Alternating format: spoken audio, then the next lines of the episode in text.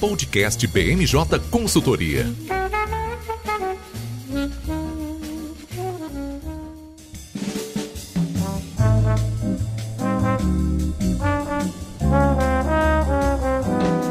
Olá pessoal, está começando agora mais uma edição do podcast BMJ.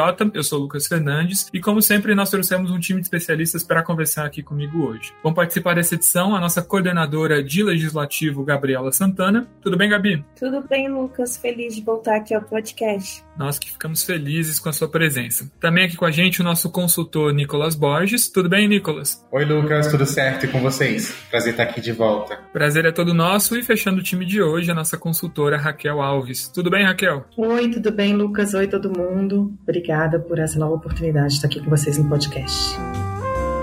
Bom, nós trouxemos esse time de craques hoje porque a pauta está recheada. A gente começa o episódio falando sobre a Cúpula das Américas, que acontece em Los Angeles e reúne os maiores líderes do continente, mas alguns boicotaram o evento. A gente vai comentar em detalhes sobre como devem ser as repercussões vinda desse encontro e também o que, que o Bolsonaro deve é, ter de elemento para tirar dessa reunião lá nos Estados Unidos.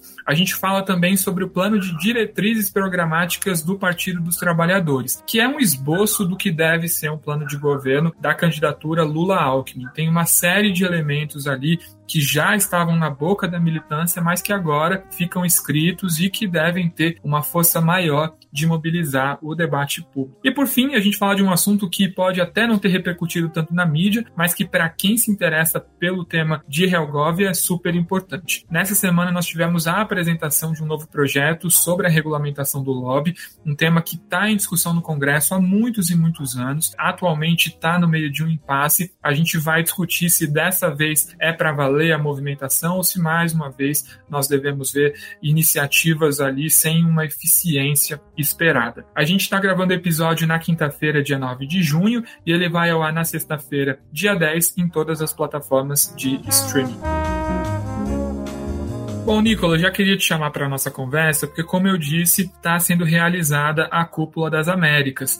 Muitos líderes importantes vão estar presentes, mas temos algumas ausências que também serão sentidas. O que, que explica o fato da gente não ter uma presença maciça de presidentes lá nos Estados Unidos. Certo, Lucas. Bom, primeiro de tudo, que o evento é bastante simbólico. Essa é a primeira vez desde 1994, quando começaram as reuniões da Cúpula das Américas, em que os Estados Unidos voltam a sediar o evento, né? Como você tinha mencionado, é um evento para falar sobre cooperação regional nas Américas, mas também para debater os desafios com chefes de Estado, empresas e representantes também de cada país. Essa também é a primeira, o primeiro evento que Joe Biden ele vai dirigir ao longo da sua gestão focando na América Latina. Então também vale a pena a gente mencionar é, esse tópico, já que a América Latina, desde sempre, ela não ocupa um espaço central na política externa dos Estados Unidos, e nos últimos meses a gente vê principalmente que o conflito da Ucrânia é a principal preocupação nesse momento, mas a sede nos Estados Unidos nesse ano, o interesse de Joe Biden em sediar um evento nos Estados Unidos, ele diz respeito a uma preocupação central para a Casa Branca nesse momento, que é a influência da China na região da América Latina. Então esse é um dos principais pontos. Os Estados Unidos ele busca conter a influência chinesa aqui na nossa região, que é um país que tem se tornado um dos principais, ou se não, o principal país comercial de muitos países latino-americanos. É, ainda em 2021, o Joe Biden tinha anunciado um pacote de infraestrutura para tentar fazer frente à rota da seda da China, né? Só que até o momento a gente não teve avanços concretos nesse sentido. Então, a cúpula, apesar de ter esse esforço muito pragmático, muito simbólico, ela ainda necessita de efeitos muito mais práticos na rotina do dia a dia lá nos Estados Unidos. É certo que, é, por conta da pandemia e por conta do conflito da Ucrânia, essas pautas, às vezes, de fato, elas devem ter um papel muito mais secundário nesse sentido. E uma das características também dessa cúpula, Lucas, além da inovação nos Estados Unidos, é como você também tinha mencionado que alguns países se recusaram a ir. Isso porque nós estamos falando de uma cúpula que ela reúne todos os países do continente americano e os Estados Unidos eles optaram por excluir e não convidar países como Venezuela, Cuba e Nicarágua, porque segundo a Casa Branca são países que vão divergir aí dos parâmetros democráticos pregados pela, pelo país norte-americano. Em contrapartida, alguns países como México, Guatemala é, e Honduras, eles decidiram não comparecer, ou seja, não vão enviar os seus presidentes aí para essa essa questão representativa. E são países que hoje enfrentam algumas dificuldades, inclusive com os Estados Unidos, principalmente quando a gente fala sobre a questão migratória. Então já, já existe um conflito muito tênue entre esses países e os Estados Unidos em relação às políticas migratórias. Então, a gente também pode esperar que esse esvaziamento dos países centro-americanos também possam pressionar os Estados Unidos a implementarem é, políticas públicas mais eficazes para tentar conter a migração. Um dos primeiros anúncios que o Biden fez, por exemplo, durante a cúpula, foi que ele iria enviar mais de 300 milhões de dólares para os países centro-americanos para que esses países pudessem fazer investimentos no setor da agricultura, né, que é uma das principais táticas aí para conter a migração na região. Então a gente tem os Estados Unidos sediando, a gente tem os países recusando, mas um dos pontos de novidade é também a presença do presidente Jair Bolsonaro. Com esses países se recusando, os Estados Unidos ele exercia bastante pressão para que tanto o Brasil, na figura de Bolsonaro, quanto o Chile, na figura de Gabriel Boric, pudessem comparecer para tentar evitar passar essa imagem de que fosse de fato uma cúpula esvaziada. Então, o Bolsonaro ele aceitou o convite, deve aproveitar essa oportunidade para tentar capitalizar a figura do Brasil em um período de eleições, né, demonstrar que o Brasil não é um país isolado quando a gente está falando sobre a diplomacia, mas também deve fazer alguns acenos e é, colocar na mesa de negócios assuntos prioritários tanto para os Estados Unidos quanto no, pro, para o Brasil. Simbolicamente, a gente também tem, talvez, a diplomacia brasileira tentando contornar uma situação até que constrangedora, já que o Bolsonaro ele foi o último presidente dos países do G20 a felicitar a, a vitória de Joe Biden durante as eleições presidenciais, é, durante essas disputas aí com o Donald Trump na época, mas também a gente deve ver que tanto os Estados Unidos quanto o Brasil devem levar alguns pontos cruciais. O Brasil levando, por exemplo, a questão da ascensão ao CDE, mas também os Estados Unidos reforçando o seu pedido para que os países, principalmente da região, eles possam aumentar a sua oferta tanto de alimentos, mas também de petróleo, né? já que a região ela tem uma produção de petróleo muito alta e é um dos interesses dos Estados Unidos através dessa cooperação internacional fazer frente a algumas demandas domésticas, né, já que o conflito da Ucrânia tem trazido bastantes preocupações aí a nível global e nos Estados Unidos não tem, sido, não, não tem sido diferente. Mas é curioso, né, Nicolas, observar essa preocupação com o petróleo e observar o não convite ao governo venezuelano, né, já que nesse momento os Estados Unidos ensaiam aí a retirada das sanções ao petróleo vindo da Venezuela, né, como uma maneira de tentar aumentar a oferta, né, do, da gasolina lá no país. Isso é bem interessante, né? Exatamente, sem contar que a Venezuela é um dos maiores produtores de petróleo da região latino-americana, né? Então, a gente precisa observar agora como essa simbologia dos Estados Unidos em não convidar um país que ele precisou recorrer durante o conflito da Ucrânia deve trazer efeitos práticos. É claro que é, quando a gente olha também para a situação da economia venezuelana nesse momento, é, uma postura muito mais reticente a, a, um alinhamento com os Estados Unidos poderia ser é, muito mais negativo para a Venezuela do que para os próprios Estados Unidos. Então, mas a gente precisa acompanhar, né? Já que é, nas relações internacionais a gente sempre tem essa mesma moeda de troca para várias questões, né? Eu te trato como você me trata, a gente leva essas relações conforme cada um vai levando, então é, é, vale a pena a gente acompanhar de fato como a, a Venezuela e os Estados Unidos vão tentar é, contornar essa situação é, a depender da demanda e também de quanto a crise na Ucrânia vai se prolongar para os próximos meses. E eu acho fundamental, Nicolas, a gente usar é, essa cúpula como um pretexto para analisar de uma maneira mais ampla é, a geopolítica é, da América Latina, que tende a mudar bastante nesse ano. Né? Muitos pesquisadores falam sobre uma nova onda rosa com a eleição de, de mais governos progressistas Né? Nós tivemos resultados nesse sentido no Chile, em Honduras recentemente, e agora temos dois países muito importantes para a região, a Colômbia e o Brasil, onde candidatos de esquerda também lideram. Queria que você comentasse um pouco sobre como os países devem começar a se comportar daqui para frente e, e, até mesmo se, se deve haver alguma disputa por protagonismo, porque, por exemplo, o Boric do, do Chile é um presidente de esquerda, mas talvez o porta-voz desses países é, não convidados, né, como Cuba e Venezuela, foi o, o, Alberto Fernandes da Argentina nessa cúpula. Né? Ele tem se posicionado como porta-voz desses países. Como é que você avalia esse tabuleiro de xadrez aqui da América Latina? Sim, é, eu acho que essa recusa, Lucas, também dos países em não participarem da, dessa cúpula sediada pelos Estados Unidos também reflete algo que é tangente a, a tudo isso que a gente está falando. É que hoje, na América Latina, já não existe um alinhamento automático com os Estados Unidos como existia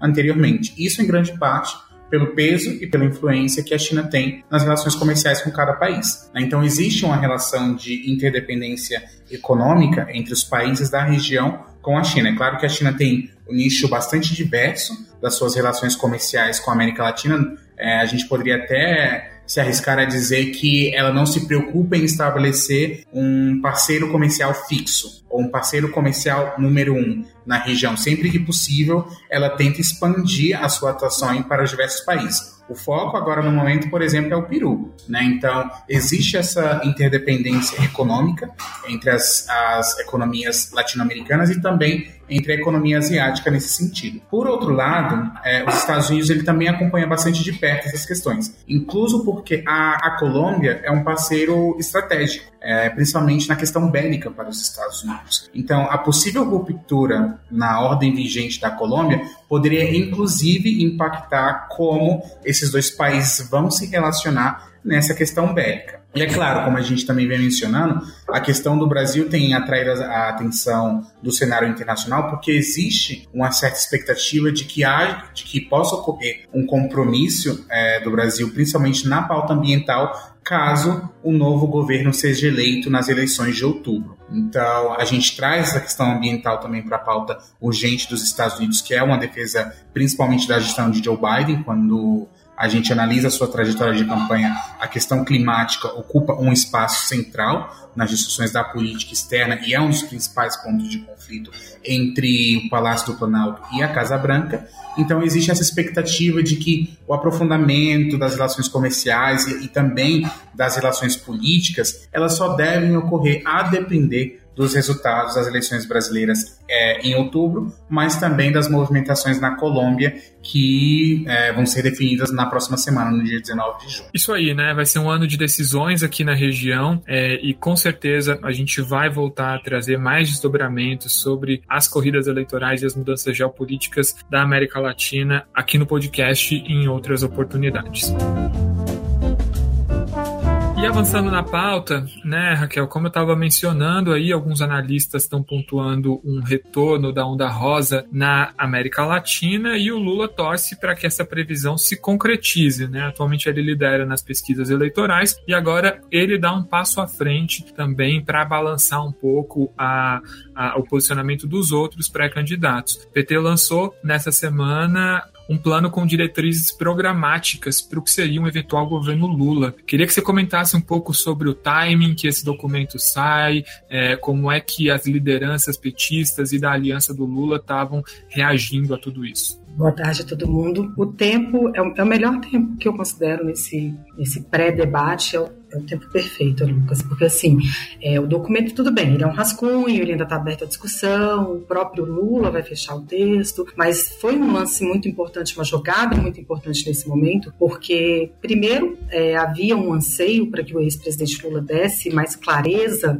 às propostas dele, né, que apresentasse pontualmente que, o que é de fato discurso de campanha e o que é plano de governo. Então, é esse, esse plano, ainda que preliminar, ele traz um pouco dessa clareza e dessa objetividade. E já que é muito cedo para a gente definir nome, falar em ministro, nós não estamos nesse momento ainda, então apresentar um plano de governo, ainda que preliminar, você, você traz um risco na areia, né? Você tenta impor um debate de campanha embora a gente esteja no momento de pré-campanha, que, que você tenta elevar o debate, você tenta fazer com que todos se manifestem sobre propostas, sobre ideias, sobre o que se pretende fazer não, que não, a campanha não fique apenas em ataque de um contra o outro. Os ataques não vão parar, né? Faz parte da campanha.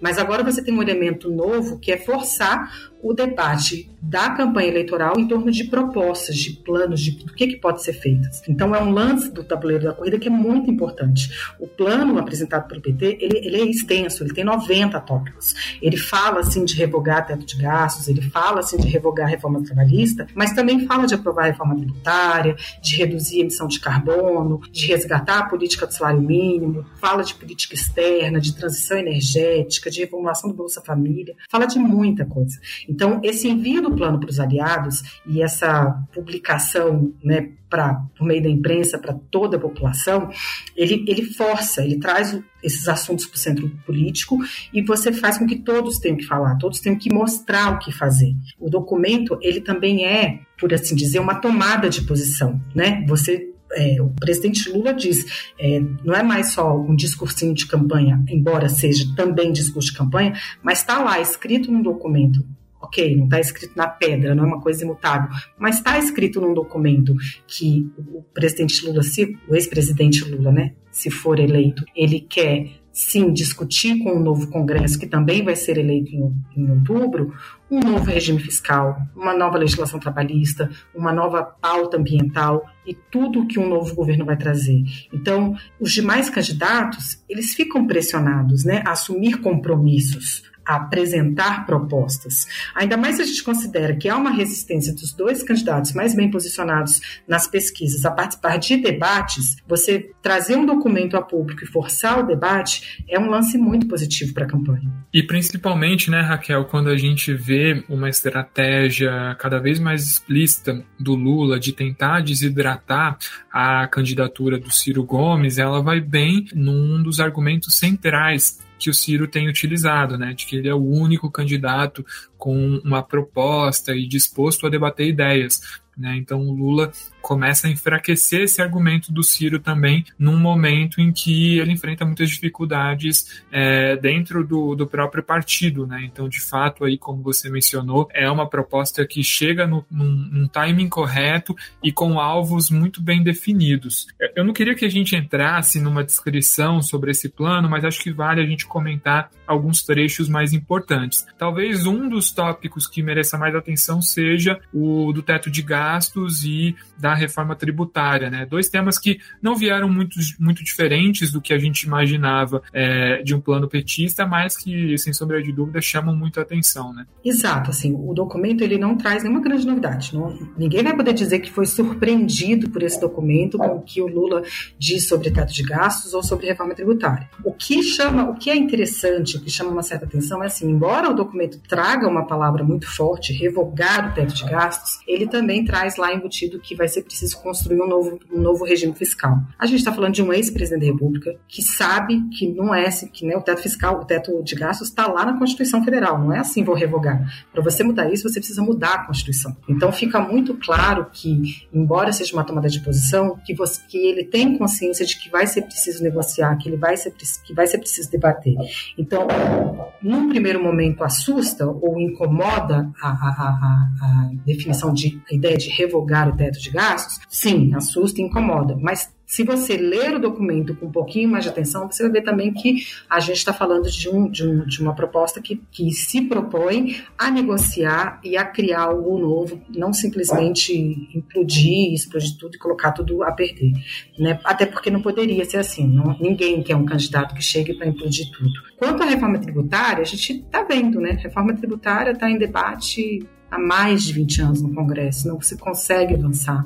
Ao longo da, da, atual legislatura, a gente falou de PEC 45, a gente falou de PEC 110, agora a gente fala de PEC 7 e não se consegue avançar. A gente está vendo aí é, alterações pontuais em questões tributárias para tentar ajudar a controlar a inflação, quando todo mundo concorda que para você ter um, é preciso ter um sistema tributário mais moderno, mais justo, mais equânime. Então esse é um tema também do qual o próximo presidente não vai poder se furtar. E isso constar da proposta também que foi apresentada, também força esse debate por todos e deixa claro né, que, assim como fez no, no, quando foi eleito a primeira vez, a expectativa é de que venha uma reforma tributária do governo, com selo do governo, e que venha logo, que venha logo no começo do governo para ser tratado como um tema prioritário.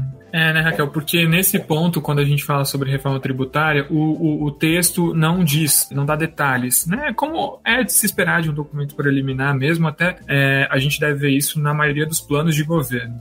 Os, os, candidatos dificilmente vão se comprometer com uma proposta já desenhada, porque isso vai demandar muito, muita articulação com os partidos da base. Não é algo, não é um compromisso que deve ser feito pré-resultado eleitoral. Mas é um ponto interessante porque esse que você traz, né, de que o, o partido vai buscar uma proposta com o selo é, do governo, porque quando a gente observa, por exemplo, a proposta de revisão do imposto de renda da pessoa física e jurídica que hoje está no Senado, esse texto foi aprovado na Câmara com uma votação expressiva do Partido dos Trabalhadores. Ele contém ali o retorno da taxação de lucros e dividendos, que é uma pauta cara do partido, então ideologicamente existia um alinhamento para que houvesse essa aprovação, mas dificilmente né, a gente vai ver um governo querendo perseguir uma proposta que está lá é, carimbada pelo Paulo Guedes e pelo Bolsonaro. Né? Então, de fato, a gente deve ter ali é, discussões começando da estaca zero. E um outro ponto que, que eu queria trazer agora, a reforma trabalhista, porque o, o, o plano utiliza o mesmo termo de, de quando ele menciona o teto de gastos, né? Revogação. Eu estava conversando com uma fonte sobre isso do, do PT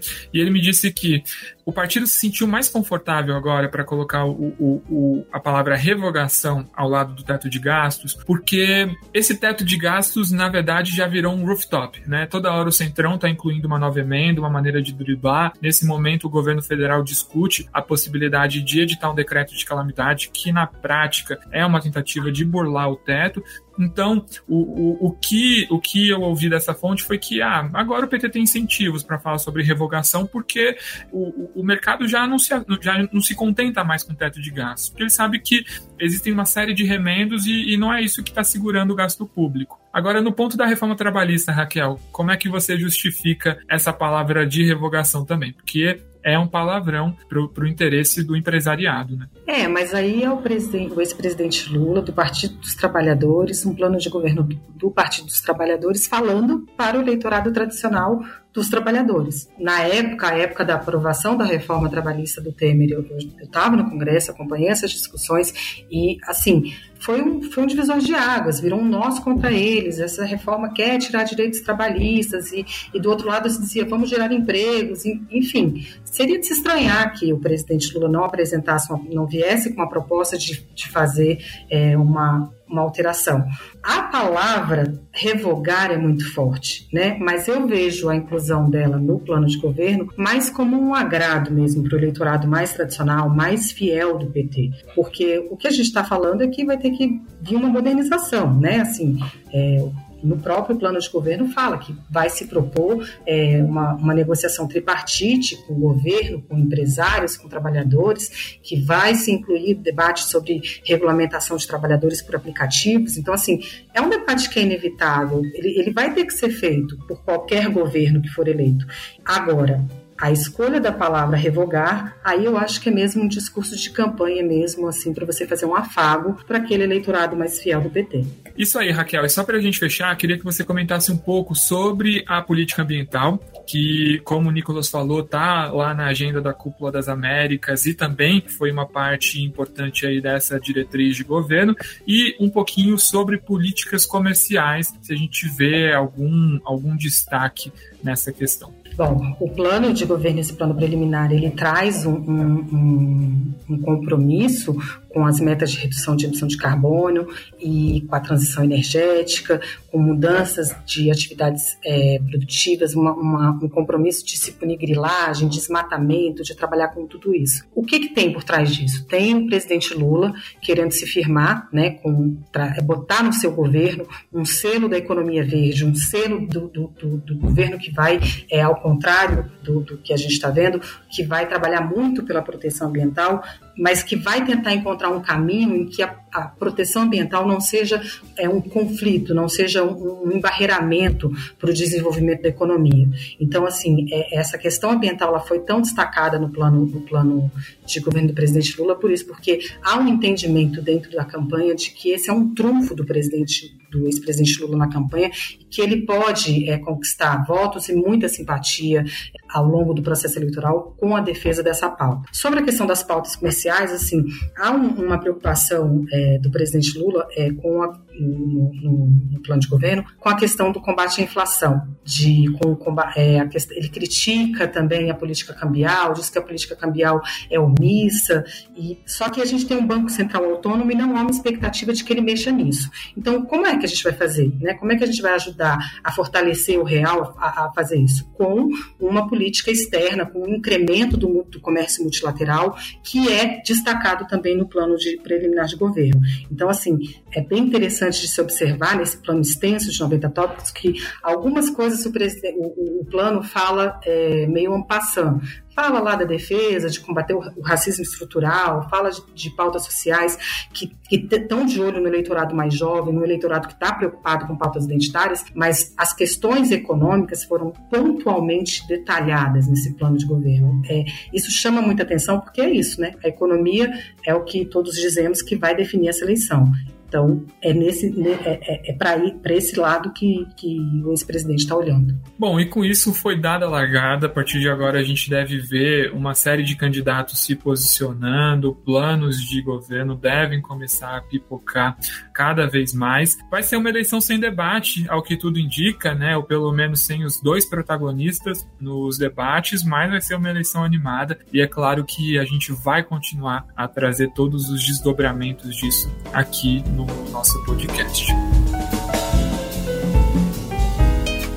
Bom, e fechando a pauta de hoje, a gente já estava falando sobre um plano de governo petista, vamos falar agora sobre a ação de um deputado do mesmo partido. Gabi, nessa semana é o que eu comentei, né? Talvez o assunto não tenha virado a manchete dos grandes jornais, mas para quem trabalha com relações governamentais, nada foi mais importante do que essa pauta de regulamentação do LOP, né? Isso, Lucas. É, a profissão de relações institucionais governamentais, que oficialmente a gente conhece assim, mais nos bastidores e popularmente a gente conhece como lobista, é uma profissão que é não tão conhecida pela população e quando é conhecida muitas vezes é, vai para um caráter pejorativo de alguém que está levando dinheiro na cueca, que a gente sabe que não tem nada a ver, né? Essas pessoas são criminosas e os lobistas são trabalhadores que seguem regras altíssimas de compliance e que merecem todo respeito. A gente teve um projeto de lei do, do deputado Carlos Aratini, do PT de São Paulo, apresentado essa semana, o PL 1535 de 2022. Ele é, deseja regulamentar a profissão de lobista. O mesmo deputado tem um projeto de lei que é o PL 1202 de 2007. Ele tem tramitado na Câmara há muito tempo. Ele chegou a ser lido é, em plenário em 2018 pela então deputada e relatora do projeto,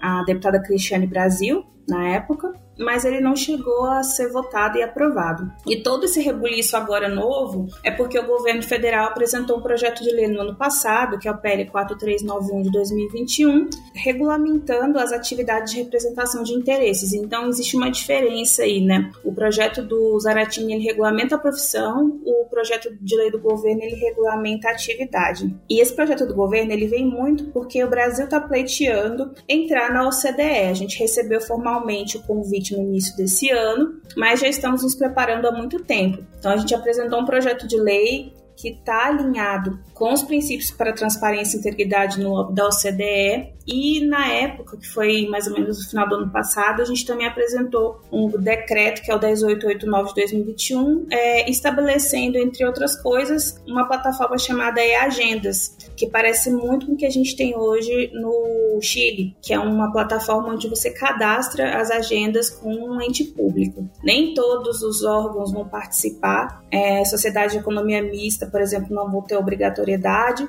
mas é um grande passo aí para a gente deixar essas relações mais transparentes. E esse projeto do governo ele foi super bem recebido pelo setor. Se você for comparar, claro, com o PL 1202, porque nem todo mundo também achou que era um projeto que precisava acontecer, porque muita gente aqui acha que a nossa profissão já é autorregulada, porque a gente já segue altos padrões de compliance, etc. Mas, dentro do que a gente tem hoje de proposta, o PL 4391 do governo foi bem recebido. Tão bem recebido que os parlamentares, alguns parlamentares demonstraram interesse, como o deputado Lafayette de Andrada. Ele apresentou um requerimento de urgência. Eu não tenho certeza se já alcançou o número de assinaturas necessárias para esse PL do governo, eu acho que sim. E ele também estava colhendo assinaturas para uma frente parlamentar do profissional de relações institucionais governamentais. Esse projeto do governo ele está hoje na CETASP, que é a Comissão de Trabalho, Administração e Serviço Público. Tem um requerimento de audiência pública apresentado pelo relator nessa comissão, que é o, é o deputado Augusto Coutinho. É, e essa audiência pública é para discutir regulamentação, esse projeto específico.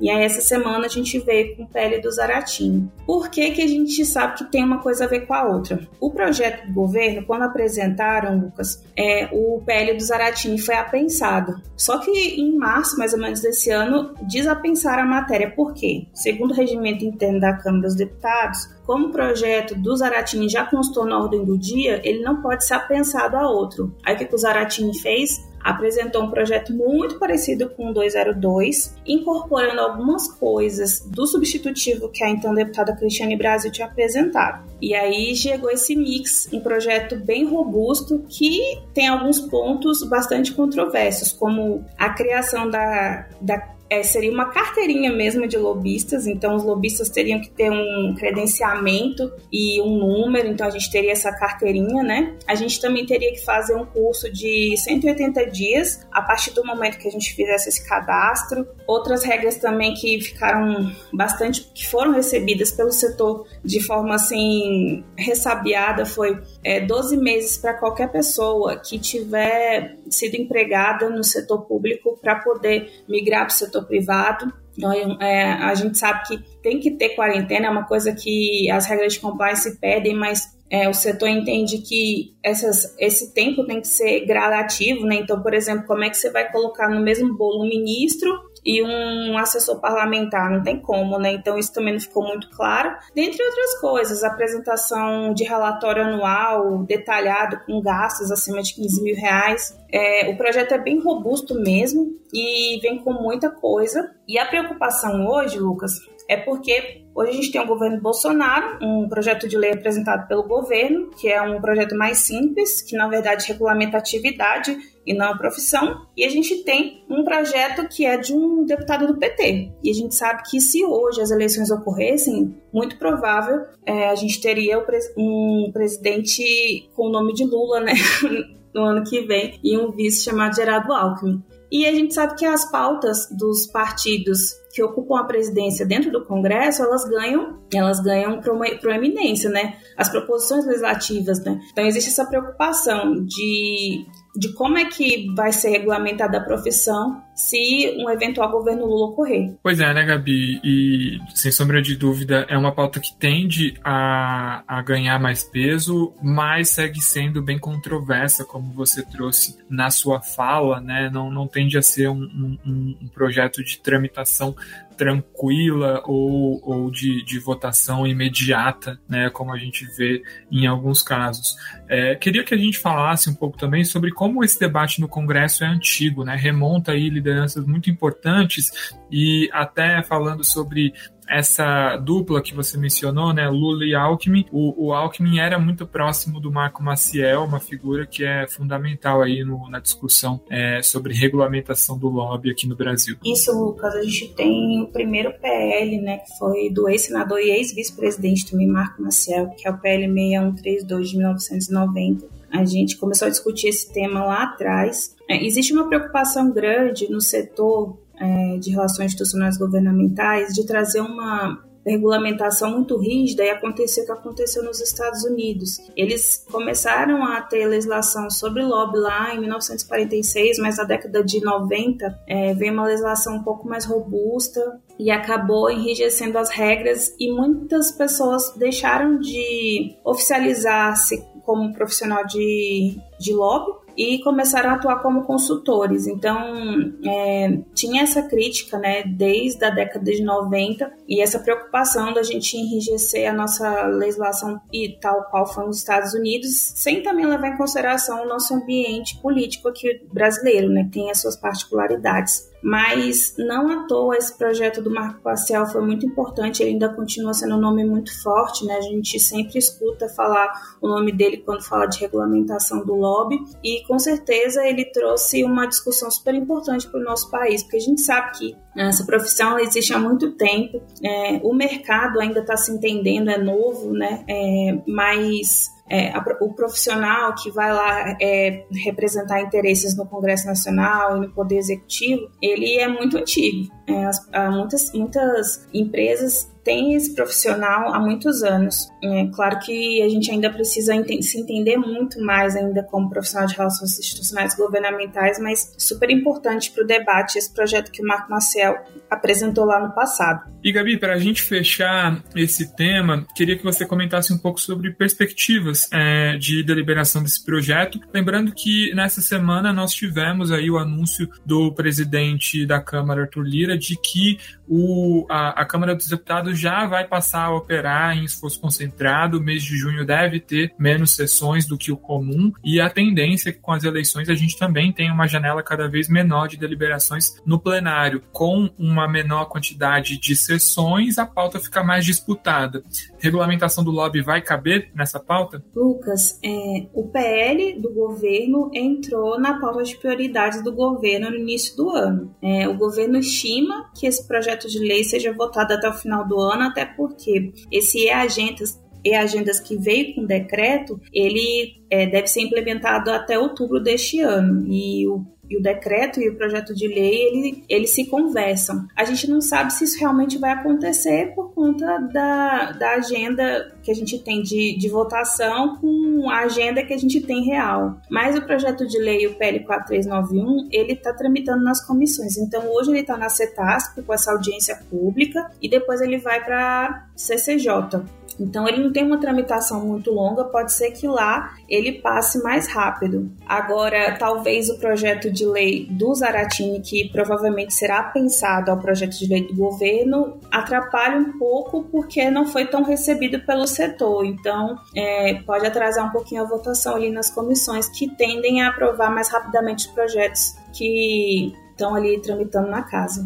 Excelente, Gabi. Mais um tema aí para a gente ficar de olho aqui no podcast que vale muito a pena não só quem atua nessa profissão ficar de olho, mas também toda a sociedade civil. Né? Lembrando que ah, as relações institucionais e governamentais são a, a, uma verdadeira ponte né, entre a sociedade, os anseios que a gente tem é, dos indivíduos e o Estado. Sem essa atividade, o processo democrático, a, a deliberação de propostas, o, o, o, ato legiferante fica muito mais pobre. Né? O, no fim das contas, a gente está falando de uma atividade que enriquece e traz mais perspectivas para as políticas públicas que vão impactar as vidas de todo mundo. Então tem que ser aí um tema de máxima preocupação para todos nós. Bom, hoje o episódio fica por aqui. Queria agradecer demais a participação de alto nível da Gabi, do Nicolas e da Raquel aqui comigo hoje e convidar todos vocês que nos ouviram até agora a seguir a BMJ nas redes sociais. Eu fico por aqui e até a próxima podcast BMJ Consultoria. Não deixe de acompanhar a BMJ em nosso site www.bmj.com.br e em nossas redes sociais.